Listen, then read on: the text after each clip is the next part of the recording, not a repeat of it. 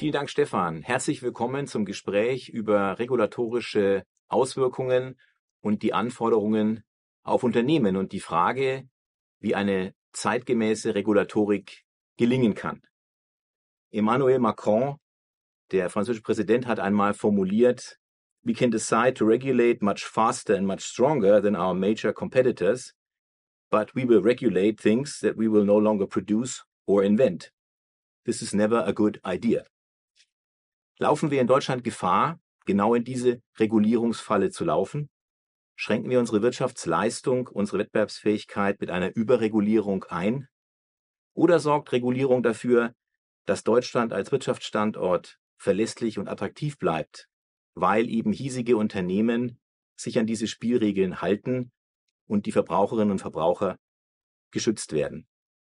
Diese und weitere Fragen zu dem Thema Regulatorik freue ich mich heute gemeinsam mit Katja Hessel, parlamentarische Staatssekretärin beim Bundesminister für Finanzen, äh, zu besprechen. Sie ist auch Vorsitzende der Bayerischen FDP und Expertin für die Bereiche Steuern, Zoll und Digitalisierung, Rechtsanwältin, Steuerberaterin, also vom Fach. Herzlich willkommen, Frau Hessel. Ich freue mich sehr, dass Sie da sind. Ja, vielen Dank für die Einladung. Ich freue mich sehr auf unser Gespräch. Ja. Richtlinien, Gesetze, Verordnungen und Standards sollen für Stabilität sorgen. Viele Unternehmen beklagen jedoch einen zunehmenden regulatorischen Druck. Frau Hessel, welche regulatorischen Entwicklungen und Trends beobachten Sie derzeit? Also wir haben schon den Eindruck, wir haben zu viel Regulierung in vielen Punkten. Wenn man die Unternehmen fragt, Bürokratie, Regulierung ist einer der größten Punkte, die sie sagen, sie hemmen sie hier. Also wir müssen schon gucken, dass wir Regulierung auch wieder abbauen in vielen Punkten. Jetzt muss man aber auch immer sagen, das hatten Sie ja vorhin auch so ein Stück weit gesagt, gute Regulierung, schlechte Regulierung. Wir haben natürlich Regulierung, um auch ein Living Playing Field zu kriegen. Wenn wir es aber nicht schaffen, unseren Unternehmen zu zeigen, dass sie hiermit auch einen Gewinn haben, sondern wenn es zunehmend als Bürokratie also als Bürokratiebelastung gesehen wird, dann müssen wir ganz dringend entlasten. Und da sind wir jetzt als Bundesregierung auch dran. Bürokratieentlastungsgesetz 4 ist eins der Beispiele. Ja, sehr spannend. Welche konkreten Chancen und Herausforderungen sehen Sie gerade für deutsche Unternehmen? Was bedeutet das für die Wettbewerbsfähigkeit und Innovationskraft des Standorts Deutschland? Ich komme nochmal zurück. Bürokratie ist eines der ersten Punkte, die gekommen wird, wenn du fragst, was sind denn Unternehmen, was sind denn ihre größten Hemmnisse, die sie gerade haben. Deswegen müssen wir da, glaube ich, auch ganz, ganz dringend rangehen. Es kann nicht sein, dass Bürokratie Innovationen einschränkt. Wir müssen aber auch schauen, warum gibt es denn die Bürokratie? Wann wird denn die Bürokratie auch gewollt? Und ich glaube, jetzt ist auch der Zeitpunkt, wo man genau mit den Unternehmen sprechen muss und ein ganzes Stück Bürokratie auch abbauen muss, mhm. damit die Unternehmen sich auch hier entflesseln können, weil wir brauchen die Innovation, um den Wirtschaftsstandort Deutschland auch wieder nach vorne zu bringen. Welche Empfehlungen geben Sie an Unternehmen, mit diesem Thema Regulatorik umzugehen und auch um sich so aufzustellen, dass sie zukünftigen regulatorischen Anforderungen entsprechen können und entsprechende Risiken auch managen können. Ich glaube, ganz wichtig ist, und wir haben noch gar nicht über den Elefanten im Raum, sage ich jetzt mal, gesprochen, viele unserer Regulatorik, unsere Bürokratie kommt ja auch aus Europa, dass man hier immer sehr auch als Unternehmen guckt, was wird denn gerade, was passiert denn gerade, wo wird denn was reguliert, wie kann ich davon betroffen sein und sich da auch als Unternehmen ganz ordentlich selber meldet. Mhm. Wir haben aktuell, sagen viele zu viele, aber 736 Bundestagsabgeordnete. Da kann man auch mal sagen, Achtung, hier ist was im Argen, bitte achtet drauf. Also aktiv auf die Abgeordneten zugehen, die Themen ansprechen, auch die Verbände nutzen, um auf diese Themen hinzuweisen ganz, ganz wichtig, weil wir selber, sage ich jetzt mal in den Ministerien, jetzt komme ich zwar ein Stück weit aus dem Fach, aber ganz, ganz viele natürlich wissen ja auch nicht, was es bei dem Einzelnen unten ausmacht. Und deswegen ist es, glaube ich, ganz, ganz wichtig, sich rechtzeitig zu melden und da auch das Gespräch zu suchen. Ähm, glaube ich, ganz wichtiger Hinweis. Thema künstliche Intelligenz, Data Analytics, Internet der Dinge, all das verändert die Art und Weise, wie Unternehmen mit Kunden interagieren, etablierte Geschäftsmodelle kommen ins Wanken, werden disruptiert, ähm, Maschinen lernen selbstständig hinzu. Es ist ein großer Markt, der unglaublich wächst. Derzeit wird dieses Umsatzvolumen von etwa 200 Milliarden im Jahr 2022, 2023 nur mit künstlicher Intelligenz auf über 1,8 Billionen US-Dollar im Jahr 2030 steigen, sagen Analysten. Ähm, natürlich ein unglaublicher Markt, der da entsteht. Ähm, jetzt gibt es ähm, einen EU AI Act, der dort für Sicherheit sorgen soll, für ein Level Playing Field sorgen soll. Wie trägt denn dieser EU AI Act, Zungenbrecher, dazu bei, dass KI-Systeme sicherer, transparenter und vertrauenswürdiger werden und dass eben auch die Grundrechte und Grundfreiheiten der Bürgerinnen und Bürger entsprechend geschützt werden? Also wir gehen mit dem EU AI Act, das ist wirklich ein Zungenbrecher, ähm, ein Stück weit jetzt ja wirklich Neuland, indem wir sagen, wir versuchen es zu regulieren. Wir müssen natürlich genau da jetzt auch aufpassen, dass wir nicht, und das war der andere Punkt, der dann kommt, dass wir nicht zu viel regulieren, aber dass wir natürlich auch den Rahmen, und ich glaube jetzt, da ist schon ein Rahmen auch notwendig, zu sagen, in welchen Richtungen kann ich denn gehen? Wie kann ich das dann auch rechtssicher machen? Wie komme ich mit Datenschutz zurecht? Und ich glaube, da kann Regulierung auch sehr hilfreich sein, um genau jetzt zu sagen, wir gehen hier als EU mit dem ersten Rechtsakt voraus und können hier auch Standards setzen. Mhm.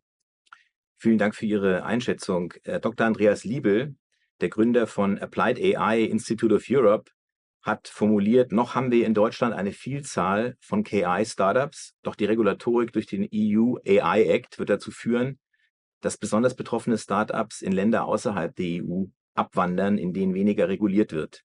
Wie stellt die Politik sicher, in Deutschland, aber auch äh, auf der Ebene der EU, dass Europa nicht durch zu viel Regulierung den Anschluss zu anderen Regionen, zum Beispiel China, USA, verliert? Ich glaube, das ist ein ne sehr, sehr wichtiger Punkt. Ich möchte nochmal drauf kommen. Ich glaube, wir haben eine Chance, indem wir sagen, wir geben hier einen Rahmen vor, wie wir was regulieren können und zu viel hineinzugehen. Ich glaube nicht, dass wir viele Startups verlieren werden. Und diese, ich sag ein Stück weit mehr, dass woanders gar nicht reguliert wird, stimmt ja auch nicht. Woanders wird dann oftmals anders nachreguliert, dann auch mit weniger, ja, wenn man China anguckt, dann manchmal auch von jetzt auf gleich mit vielen Punkten. Und ich glaube, es ist wichtig, dass man sagt, wir haben jetzt hier dieses Netz, wir haben hier diesen Rahmen, geben damit vor und können hier auch wirklich Rechtssicherheit setzen. Und ich glaube, gerade für uns ist es auch wichtig, was wir denn jetzt geregelt haben. Also ich bin zum Beispiel froh, dass die biometrische Gesichtserkennung eigentlich nicht jeder für alles nutzen kann, sondern dass die jetzt in einem besonderen Rahmen ist und man sagt, nur unter ganz harten Voraussetzungen für Strafverfolgung, für Vermisstensuche kann sie eingesetzt werden, aber es ist nicht wie es ist vielleicht auch ein Vorteil, wie in China, wo ich bei jeder Straße gute Punkte kriege, ob ich bei Rot über die Straße gehe oder schlechte Punkte, andersrum. Ich kriege die guten Punkte, wenn ich bei Grün über die Straße gehe und die schlechten Punkte, wenn ich bei Rot über die Straße gehe. Aber Sie wissen, was ich meine. Also ich glaube, wir haben hier auch eine Chance. Und ich glaube schon, dass es auch eine Chance ist, wenn man diese Regeln das erste Mal hat, dass man hier jetzt einen Markt aufbaut. Und natürlich gehört aber auch dazu, wir müssen gucken, dass wir unseren AI-Act jetzt auch als Vorbild nehmen, dass wir ihn in andere Länder natürlich mit ausbreiten können, beziehungsweise die Anwendungen auch durch bilaterale Verträge sicherstellen können. Also wir bleiben gespannt. Die nächsten Jahre werden es ja zeigen, ähm, eine weitere spannende Entwicklung im Bereich der Regulatorik ist das Lieferketten-Sorgfaltspflichtengesetz, ein langer Name für ein sehr wichtiges Gesetz, das seit Anfang 2023 Unternehmen eben zur Umsetzung bestimmter Sorgfaltspflichten verpflichtet, ähm, eben die Einrichtung eines Risikomanagementsystems, um die Risiken von Menschenrechtsverletzungen zum Beispiel oder Schädigung der Umwelt zu identifizieren, zu vermeiden, zu minimieren. Was bedeutet dieses Gesetz für die Governance und Performance von Unternehmen und wie müssten die Lieferketten zukünftig aufgesetzt werden? Ich fange jetzt mal mit der politischen Botschaft ein Stück weit voran an. Wir haben jetzt als Teil der Bundesregierung mal das EU-Lieferkettengesetz erstmal gestoppt, dass wir sagen, wir haben jetzt hier schon mal was für unsere deutschen Unternehmen gemacht. Wir setzen jetzt nicht nochmal etwas drauf, was noch schärfer wäre. Ich glaube, das ist das große Beispiel und man sieht, was man eigentlich tun will. Und wenn du die Unternehmen fragst und wenn du jeden fragst, keiner möchte Lieferketten mit Menschenrechtsverletzungen haben. Wir müssen aber auch genau gucken, was wir eigentlich in Unternehmen jetzt an Bürokratie und an Management und an Überwachungssystem vorlegen, weil es sind gerade auch die Kleinen, glaube ich, die oftmals nicht genau bis zum letzten festlegen können, was eigentlich in dieser Lieferkette drin ist. Das heißt, es muss auch genug evaluiert werden, ob wir mit diesem Gesetz dann auch die Ziele erreichen, die wir haben wollen oder nicht den Wirtschaftsstandort Deutschland ein ganzes Stück weit gefährden. Sie merken es, ich bin nicht der ganz große Fan des Lieferketten-Sorgfaltspflichtengesetzes.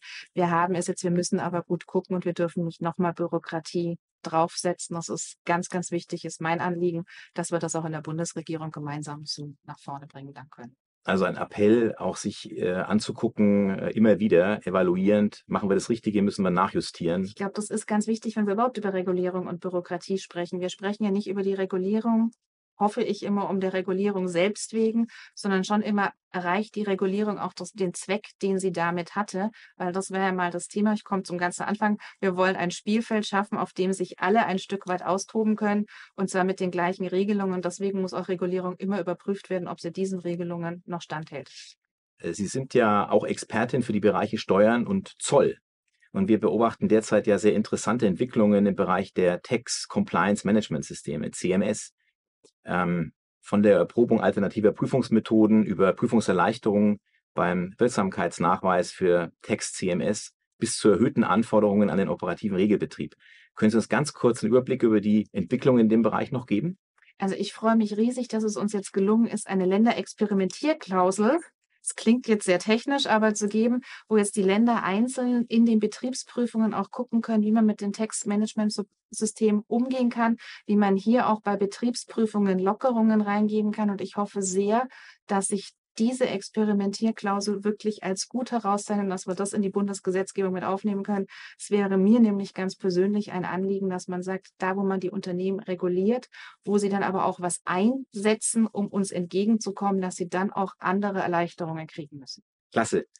Liebe Frau Hessel, ich bedanke mich an dieser Stelle ganz herzlich für das sehr aufschlussreiche Gespräch. Bevor Sie gehen, noch zwei Fragen, die Sie ausnahmsweise nur mit Ja oder Nein beantworten dürfen. Frage eins: Haben wir in Deutschland derzeit zu viel Regulierung? Ja. Frage zwei, müssen Unternehmen sich in Zukunft auf mehr Regulierung einstellen? Ich hoffe nein. Okay, vielen Dank, Frau Esse. Um Lösungen für die Herausforderungen von zunehmender Regulierung zu finden, müssen Unternehmen ihre Compliance-Strategie und ihre Prozesse kontinuierlich aktualisieren, stärken und verbessern.